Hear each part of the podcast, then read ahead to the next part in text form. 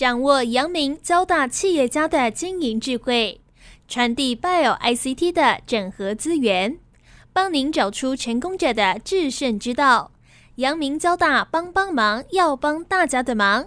欢迎收听由林宏文所主持的《阳明交大帮帮忙》。各位听众朋友，大家好，欢迎收听华语电台《阳明交大帮帮忙》节目，我是主持人林宏文啊。今天很高兴呢，我们要邀请到哦，这个是我的恩师啊，哈，也是我们阳明交大前代理校长哦，陈信宏讲座教授。那陈老师呢，也是刚好在最近哈八月一号，他就是退休哈，服务满四十年。那陈老师应该是教学研究，然后甚至在整个学校里面的这种行政服务体系里面，哈，他也是历练最多了。所以在阳明交大合校之前呢，他应该算是最后一任交大的校长了哈。那当时是代理的一年多。那我想我们今天也是这个校长退休，过去不管是刚刚我们讲到了，就是说在教学研究培养新的年轻人的人才，然后我们的产学合作，我们的产学研究哦，然后到我们的这个校友跟学校的关系哈，我想我们都要请我们陈信宏陈校长来跟我们分享，所以他一定可以把这四十年的经验哈，很无私的传承给。大家了，所以我们先来欢迎陈信宏陈老师跟听众朋友打个招呼。大家好，我是陈信宏，是欢迎陈校长来上我们节目。那现在退休了，应该无事一身轻嘛？好，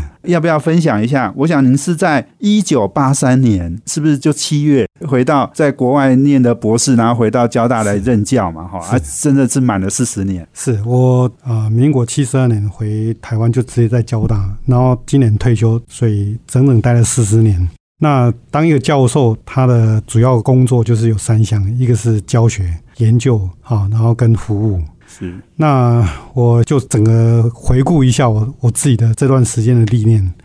首先，研究是最重要，教一个教授做研究。那我很高兴，就是说我一直持续一直做同一个研究，就是中文的语音处理。好，那。经过很长时间研究，那我们就建立了全世界大概中文方面最厉害的韵律模式，以这个当做主题，一直延伸后面的差不多二三十年都在做这个东西。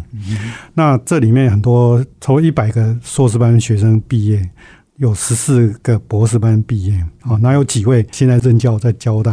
啊之类的。那这研究还算，因为做。够久够深入，所以得过两次的科技部的或者国科会的杰出奖啊，这是算蛮好的。对，那在行政上面，行政上面其实因为进来的时候学校规模很小，那以交大这样的学校，他要用到老师来帮忙做很多事情，所以我有很好的历练，就是由教到很小规模的时候就当了系主任所长，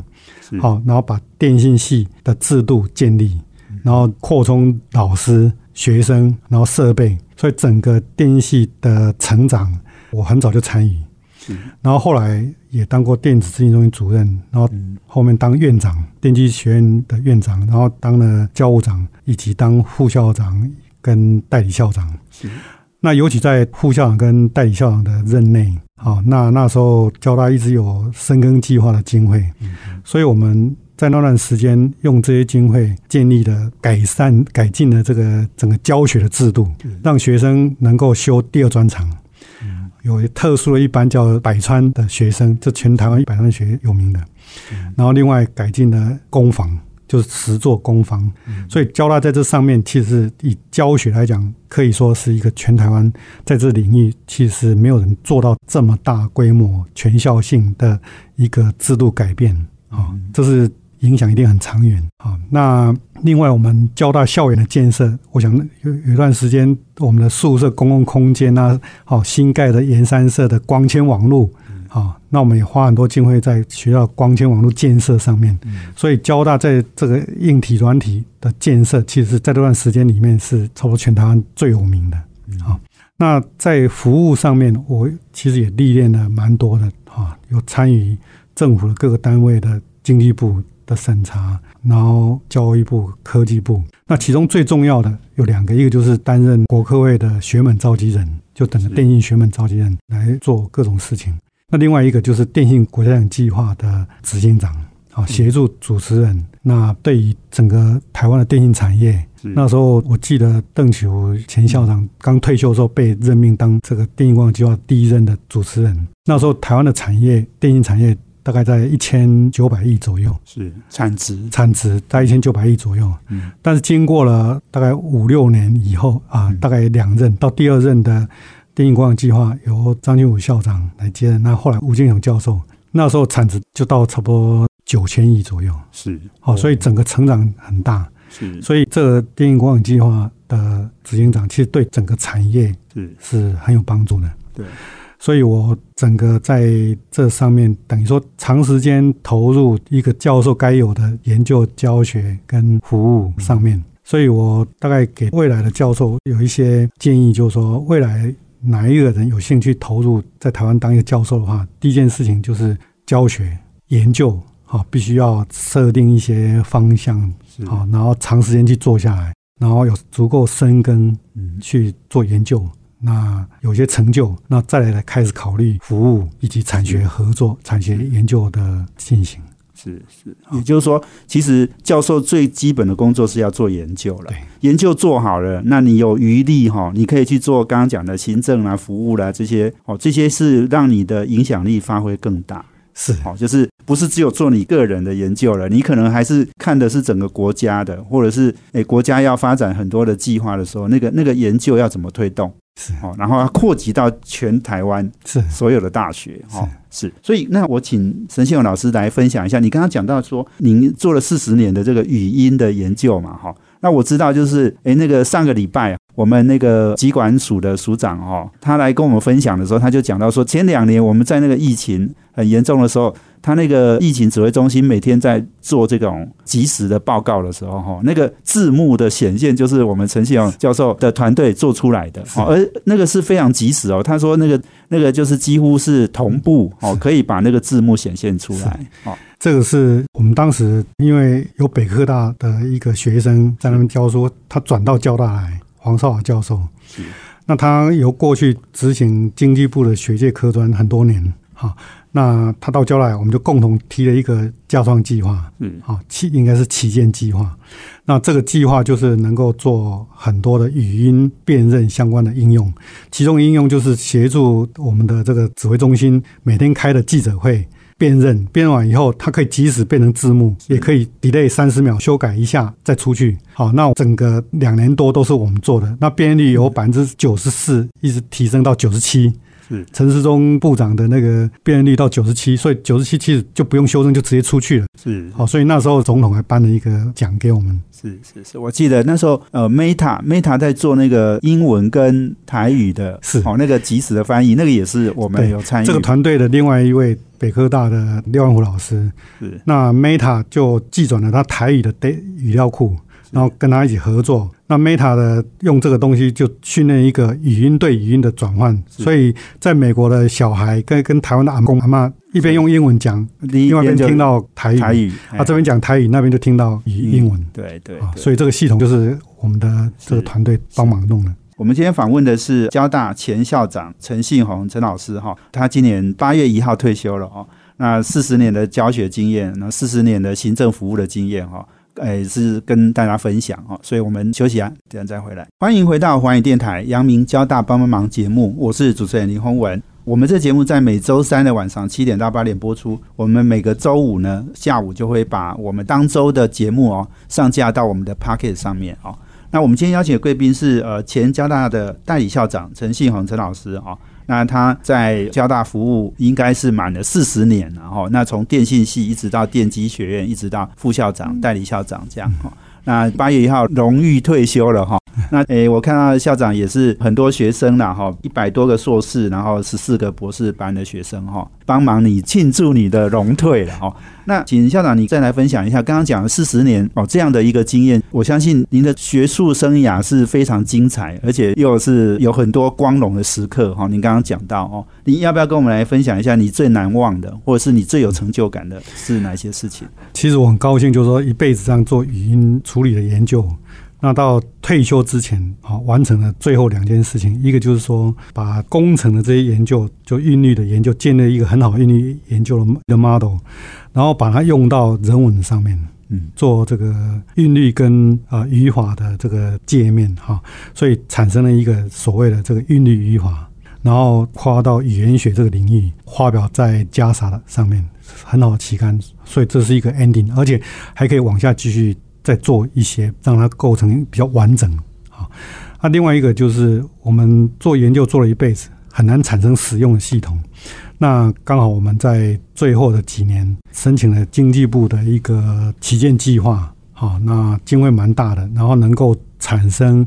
实用的系统，包含立法院的各个委员会的会议记录，啊，直接由语音转成文字，然后再用人做 editing。本来一个人一个小时的声音，一个要花七个小时才能做完。嗯 editing 的工作，但是用这个系统只要十分钟辨认，再加一个小时做各种修改就完成了，所以它效率提升很多。那另外就是刚刚看到了这个 Coffee Nineteen 这个指挥中心的记者会，嗯好、就是我们帮忙做整个字幕。嗯那其实前一任的总统大选的电视的辩论啊，是我们帮忙做辨认，再用人修改，嗯就字幕出去。嗯好，所以我们做了非常多的应用，也就是说，我们做了一辈子研究，本来大部分都是发表 paper 而已，或者做做简单的 demo 系统。嗯但是我们因为这个学生蛮厉害的，他就引进交大来，然后做成可以用的系统。是。哦，所以现在是台湾大概唯一可以 deploy 语音服务的一个团队。是是是呀，诶，真的哦，刚才讲哦，就是说我们应该有很多的教授哈、哦，大概是不是研究题目很难说一直坚持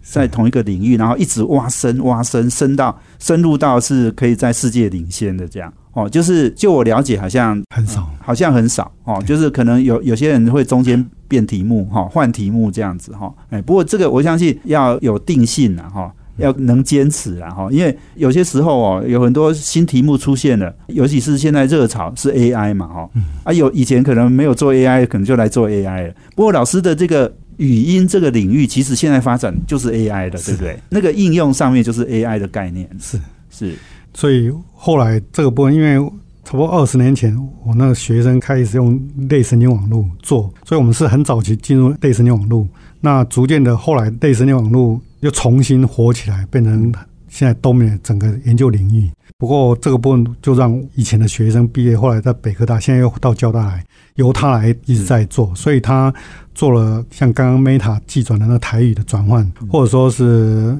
油麻地沟那个姚文志先生拍的那个油麻地沟的电影里面，蒋经国先生所讲的那个那句话，好对对对，那个就是我们合成的，就是我们合成，然后但是这声音是那个蒋蒋经国国先生的，先生以前的那个后来年纪大了以后的声音去抓下来，然后去训练出一个 model 出来，所以他要讲任何话，我们都可以帮他讲出来。对对对，这个有人说这个哈可以模仿现在拜登总统哈嗯，这个让他讲不是他讲的话这样子，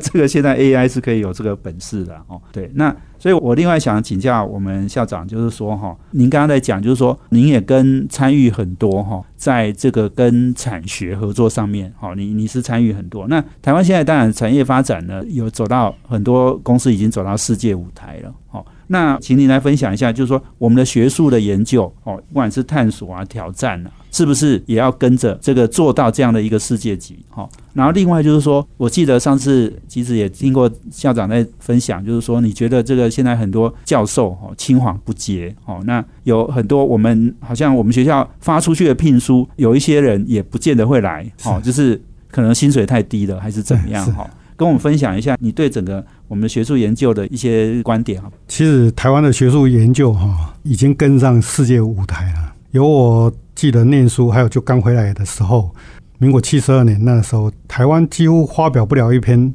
长篇的 IEEE 的期刊，除了半导体领域，其他几乎没有，嗯。非常非常难。嗯。但是后来随着老师的人数增加，那另外一个就是政府的经费大量提升，哈、所以台湾的教授普遍可以发表啊、一流期刊，所以跟上世界舞台是已经很早就跟上了，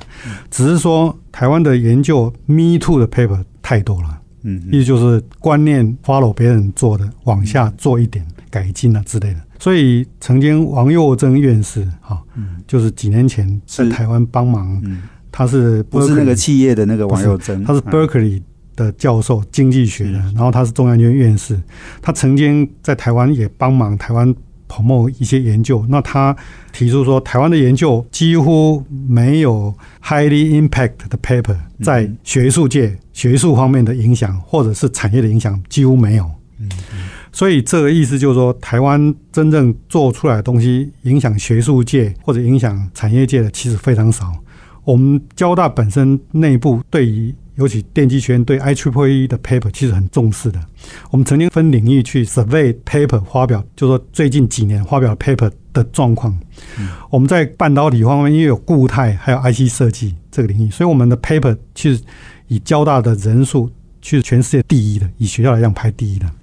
但是每一篇 paper 的 impact 平均就三年内的 paper 平均大概在只有在七八左右。嗯，但是 MIT 的 paper 虽然数量比我们少很多，问题是他们 paper 都在十三哦，左右。你，讲的是影响力的影响力因嗯。citation 被 cite，哦，我们跟其他一些学校差不多了哈。嗯，但是 Berkeley 就差不多十，比我们多一些。是。但是 MIT 就十三，意思就是他们 original paper 很多，出来的东西人家 cite 很厉害，对，好对，所以我们的 Me Too 的 paper 太多，嗯。好，那这当然就因为台湾的制度慢慢建立，所以我们未来如果制度持续下去，如果一直改进制度，嗯，也许我们哪一天可以开始有好的影响力的 paper 开始出现。是是有原创力的，原创然后是是你刚刚讲，就是会被很多人引用的。是好，所以这个是可能我们要努力的。那你刚刚讲那个王佑增院士，他他在讲这件事情是在二零零八到二零零九年左右嘛，那胡对不对？所以那个那个大概也是十几十三四年前的事情了。是好，不过你你觉得这十三四年有没有又在进步一点？没有没有进步因为制度没有改变，好 是所以升包含升等，包含学生毕业的条件各方面差不多没有改变，差不多一样，差不多是一样。是是。但计划变大一点，然后各个学校的研究中心变大，好，所以研究中心变大以后，所以也许团队变大以后，有些研究逐渐深入，嗯哦，可能有，但是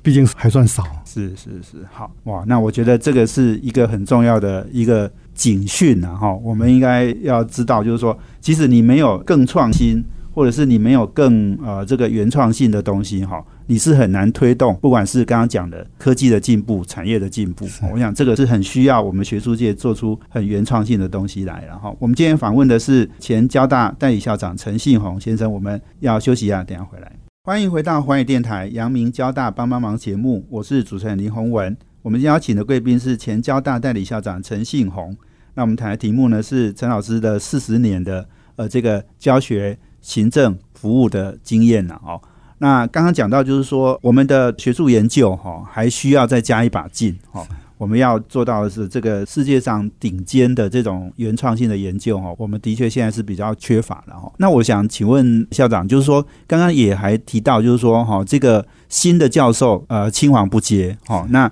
我们很多资深的教授慢慢在退休嘛，哈，你觉得这件事情怎么解决？因为薪资也不是很高，哦。然后我想，我我之前也写过一篇文章是，因为资工系他们在前几年哈给出九张聘书，那都是很不错，就是我们台湾学生然后在国外拿到非常好的学校的这种博士学位。可是这九个人呢都没有回交大资工系来任教，哈，这是非常可惜的哦。就是陈校长，你觉得有没有什么解方？人才的断层哈，在最近几年特别严重。一方面是我们尤其国立大学，当时大量扩充电机、资讯、工学院，哈，甚至理学院也都是。那这些人都逐渐到接近退休年龄，所以未来的，比如说像交大，我们很早就统计，五十五岁以上的电机学院一百六十个老师，其中有八十个可能未来就是在这段时间会退休，嗯十年内会退休。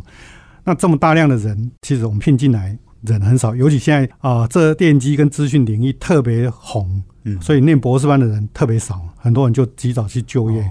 然后再加上出国的去念学位的又很少，所以我们逐渐聘不太到国外名校毕业的人，所以我们在抢，就说在台湾毕业，然后出国待一两年历练以后回来，但这样的人也很少，所以终究我们必须要自己培养。这一定是走这条路，没有办法。他自己培养的时候，所以我们培养博士班学生，好、就要开始让学生培养的更好，嗯那所以这个整个教育的措施，好，博士班学生，因为我们现在博士班学生，大家现在在改进他们的薪水、他们的待遇，以看能不能留下。比如说一个月给他三万五，哦，科技部也曾经说给到四万多之类的，让他跟他的同学去硕士毕业去就业的薪水稍微有点接近，哈。是但是这样的不够，因为博士班学生现在的 idea 在工程领域几乎都是台湾的博士，几乎都是老师的 idea。哦，不是不不是学生自己自发性的很少，嗯所以你要想办法让学生能够有贡献在 idea 上面。然后另外一个就是台湾的老师的团队大部分都闷着头做，啊嗯，团队闷着头做，题目一个接一个自己找找看。但是跟国际的这个 discussion 啊嗯，跟学术单位的、跟全世界其他地方的 discussion 太少，嗯交流太少。嗯，所以台湾自己培养博专学生，一个是改变他的这个品质啊嗯，那另外一方面就是台湾的团队必须要跟国外有建立哈。嗯。三不五时，你就要去到对方待个三五天，好，嗯。然后你的学生去待一个礼拜、两个礼一个月之类的，嗯。好，这个建立必须建立。那当然，环境来讲的话，你要有研究员、博后的制度建立，那这个团队变得大一点，所做的研究题目强一点。所以这个如果能够逐渐这样子，我们的博士班自己培养，才嗯。能够有足够的水准跟在全世界竞争这样。是是是，没错。我们之前在讲，就是说哈，因为现在念博士班越来越少嘛，哈。然后你刚刚讲，就是硕士班一出去就赶快去工作，哦，去赚钱了，哈。那这个我们常常在讲说，哈，我们现在不止人才不足，哦，我们培养人才的人才也不够，对哦。那这个可能就是我们像刚刚陈老师讲的，我们还是得自己去培养，哈，这个人才了，哈。好，那另外我想请校长也来跟我们分享一下，就是说，因为产学合作这件事情，尤其是产业界非常关心嘛，哈。那之前我们交大也提出一个就产学共创哦，那个可能跟过去的那个产学合作的概念是又更进一步，然后是比较又参与更多，然后又更主动积极一点。那个我相信这个陈老师，你这个参与很多这种呃跟产业界的一些合作嘛，哈，你觉得这个产学合作或产学共创要成功哈，你觉得应该要怎么做？关键是在哪里？影响产学合作的这个最主要一个就是政府的法令规定，有早期很严，全部都归属于政府，一直放宽，好放松。所以这个部分，尤其科技基本法，然后后来的这个像陈良基部长那时候当部长时候的架创计划，都一直放松，让老师能够做研究，做出来了要让产业界用，或者说去开个公司都可以。好，所以这个是一个会有绝对的影响。好嗯嗯那另外的话，就是企业界本身，企业界本身大部分都用给研究计划，然后或者在学校成立研究中心，或者找老师去当顾问，或者去借调老师去啊。但是这些东西效果都不够好。那其实我认为最重要是老师的意愿。那老师的意愿，老师如果够强，研究够强，以及有足够意愿的话，这是一定要先决条件。是但是另外一个就是企业界本身，台湾虽然企业界站上世界舞台，但是台湾的企业对学校老师的如果给研究计划，它都是注重短期的效益，嗯好，以及希望用很便宜的经费，好，连付给学校的管理费都觉得嫌那个是浪费的。嗯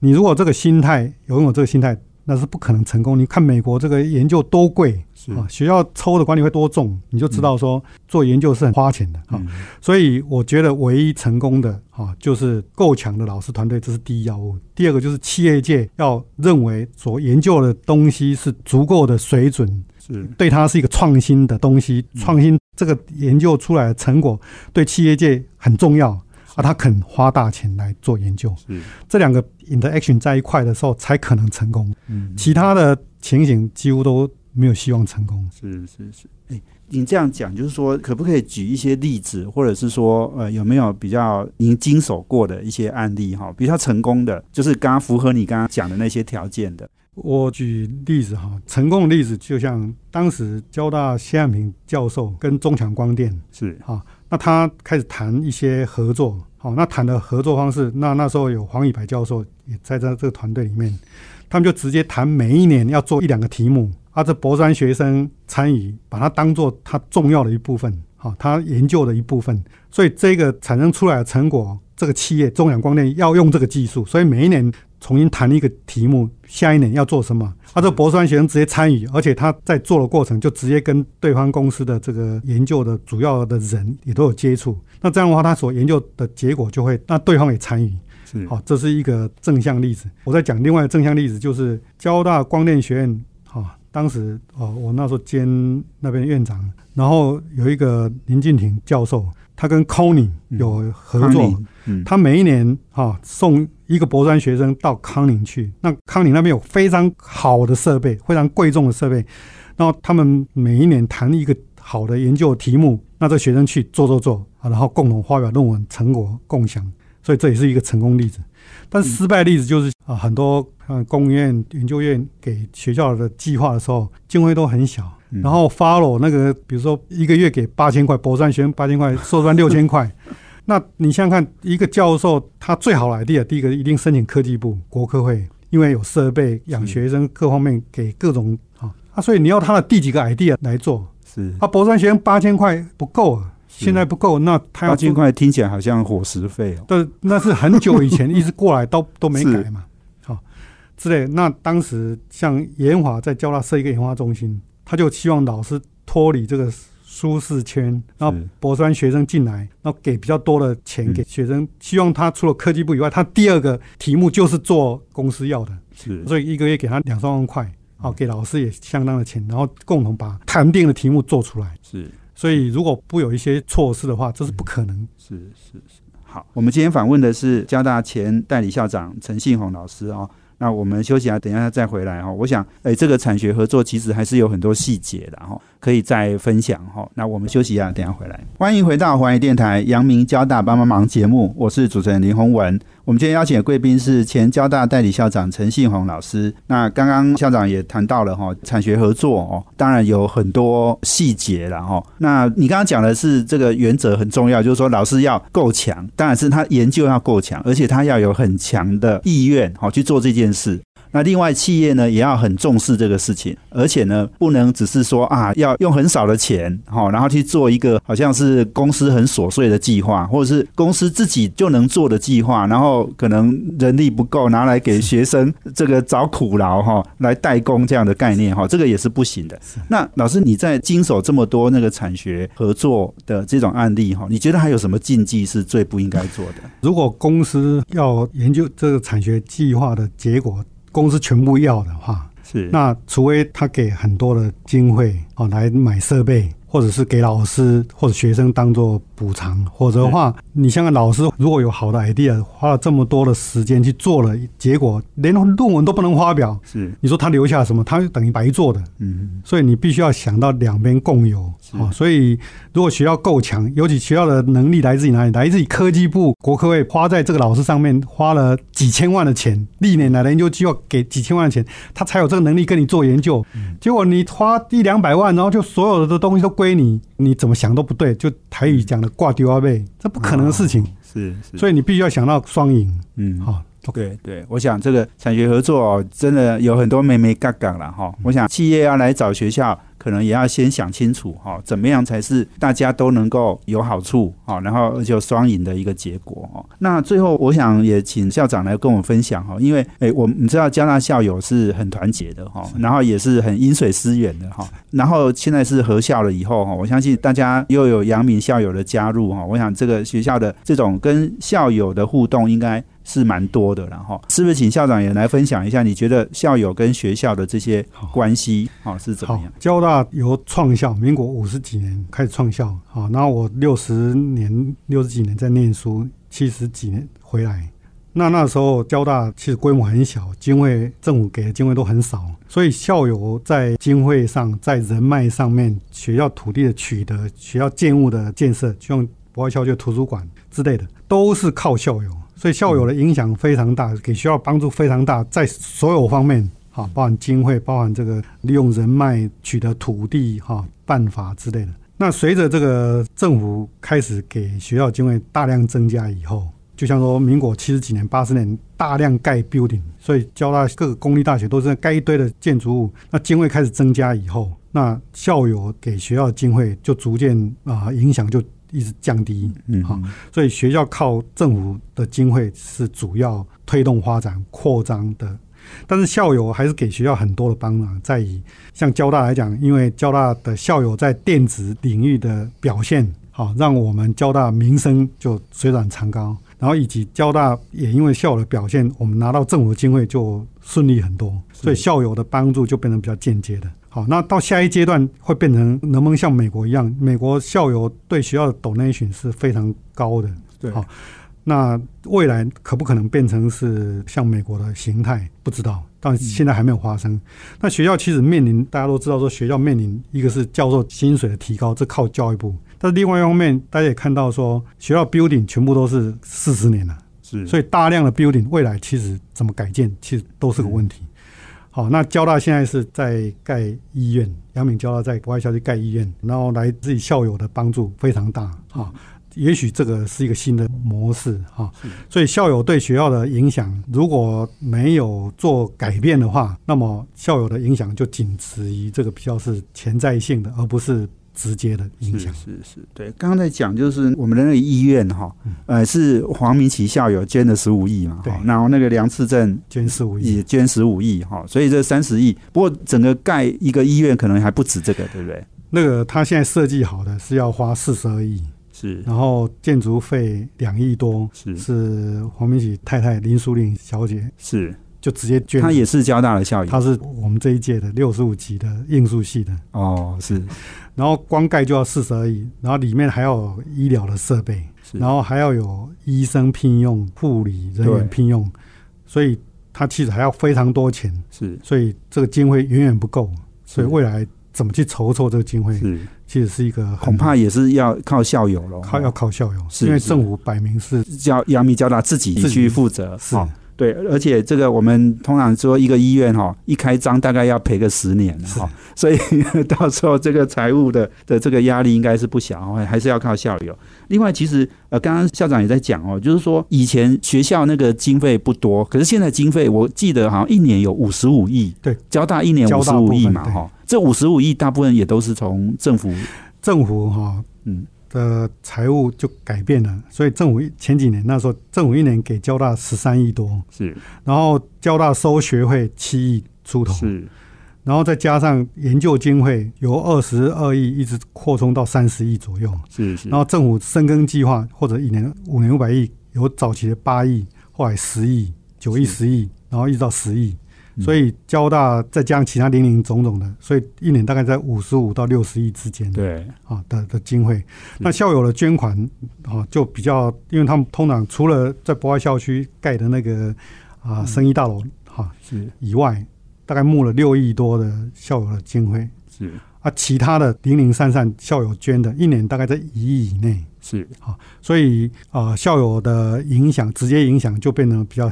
弱一点，因为整个经费来自于是啊教育部跟赚来的钱，就是研究计划赚来的。是是是，那你刚刚讲那个研究计划从二十几亿到将近二十七到三十亿，这个是可能有一些是国科会，对不对？经济部跟国科会还有政府的，就像那时候啊张茂峰校长刚来的时候，那时候产学大联盟一年科技部六千万，再加上这个产业界三千八百万，所以连续三年一年有九千八百万。啊。然后现在新的产业大联盟是张毅教授在弄的，啊是是。然后那时候经济部我我有一个旗舰计划，一年给六千万，连续四年。是。然后林一平教授有四千万，然后连续四年，所以那几年的这个大计划，然后汉民也赞助啊，是。所以一些大计划加上去，对我们就逐渐接近三十亿。是是是，对。那刚刚校长在讲说，我们很多老旧的建筑哈，我在那个台大校园去看哦，哎，我发现他们也很多校友都在捐新的大楼